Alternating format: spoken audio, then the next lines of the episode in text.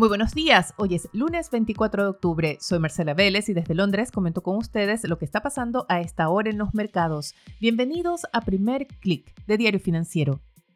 No saben cuánto me alegra estar de vuelta. Incluso debo confesar que estuve tentada a interrumpir mis vacaciones familiares para conectarme de nuevo, para comentar con ustedes lo que fue una semana muy intensa en materia de noticias.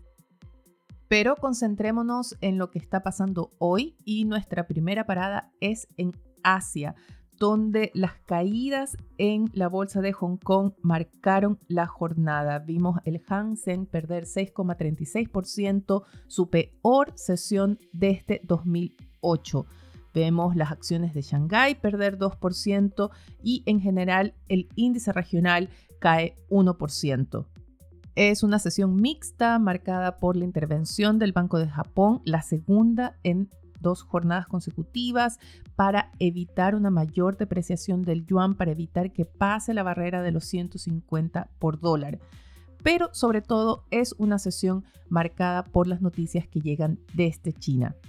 Los inversionistas se muestran preocupados por el despliegue de poder que hace el presidente chino Xi Jinping, que gana ese tercer inédito periodo para seguir al frente de China, para seguir al frente del Partido Comunista y esta vez con una cúpula de hombres leales a él.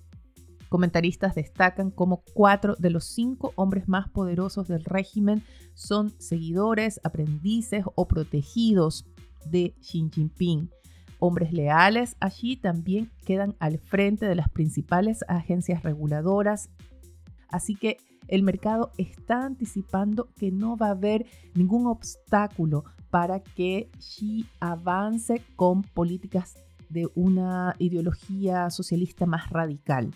Se esperan nuevas regulaciones, se esperan nuevos ataques contra el mercado, una mayor concentración del poder, no solo del Estado en sí, sino específicamente en Beijing y aún más específicamente en Xi y su círculo más cercano. A esto se suma la preocupación que generan las todavía débiles cifras de la economía china. El régimen de Beijing había postergado la publicación de las cifras del tercer trimestre, finalmente lo hace esta mañana para reportar un crecimiento mayor al previsto. La economía china habría crecido 3,9% anual en el tercer trimestre. Esto se compara con el 3,4% que se esperaba y con el 0,4% que se registró en el segundo trimestre. También la medición trimestre contra trimestre fue mayor a la que se esperaba y rompe con esa contracción que se registró en los tres meses anteriores. Se reporta una cifra de producción industrial mayor a la que se había previsto. También se reporta un alza de 5,7% de las exportaciones en septiembre, supera así el 4,1% que se esperaba, pero queda por debajo del 7% de agosto.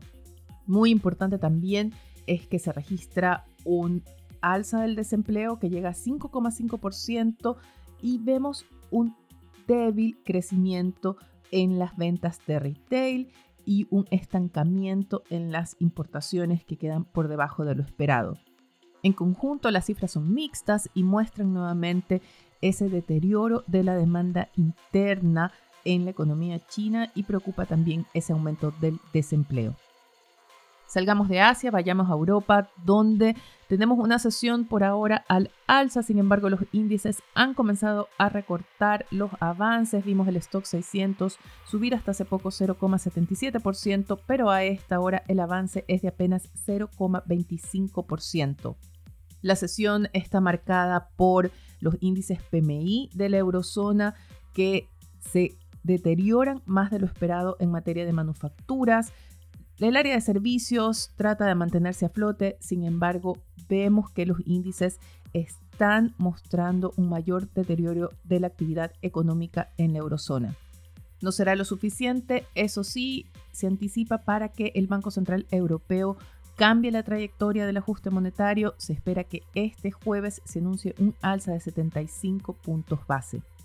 La atención, sin embargo, también está en los resultados de empresas. Será una semana importante, sobre todo para las acciones de los bancos europeos que reportan resultados. Reino Unido también capta la atención. Se espera que hoy haya una definición sobre quién será el próximo primer ministro.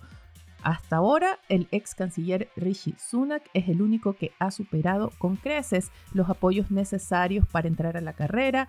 Todavía quedan algunas horas para que Penny Mordor junte los 100 votos. Si lo logra, irían a una elección interna del Partido Conservador. Sin embargo, todo hace prever que Sunak pueda ser esta tarde nombrado el nuevo primer ministro. Todo esto, eso sí hay que destacar, después de que Boris Johnson desistió de la idea de volver a pelear el liderazgo del Partido Conservador. Antes de ir a temas locales, veamos qué está pasando en Estados Unidos, donde los futuros de Wall Street anuncian una apertura con pérdidas. El SP 500 cae 0,48%, el Nasdaq pierde en torno a un 0,6% en el inicio de una semana que estará marcada por los resultados de las grandes tecnológicas. También hay mucha atención a lo que pase con Twitter. Es una semana decisiva, aparentemente, en este proceso de adquisición de Twitter de parte de Elon Musk. Es una nueva sesión al alza para el dólar. El índice de la divisa estadounidense sube 0,27%. Vemos todavía el euro por debajo del dólar, la libra esterlina se recupera un poco tras esa aparente definición en torno a Rishi Sunak como próximo primer ministro, es lo que se anticipa por ahora. El yen se mantiene todavía por debajo de esos 150 por dólar. Es también una sesión negativa para las materias primas, el petróleo pierde algo más de 2% y el cobre cae en torno a un 0,7-0,8% en Londres.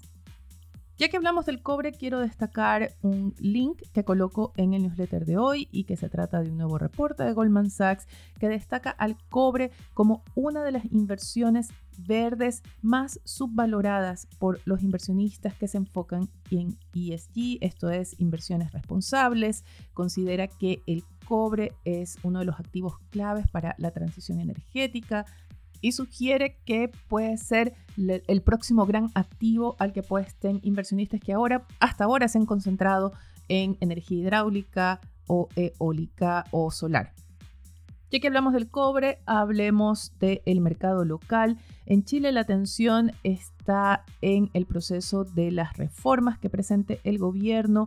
Diario Financiero destaca en su portada los personajes y mensajes claves de las AFP aportas de que el gobierno presente la reforma previsional.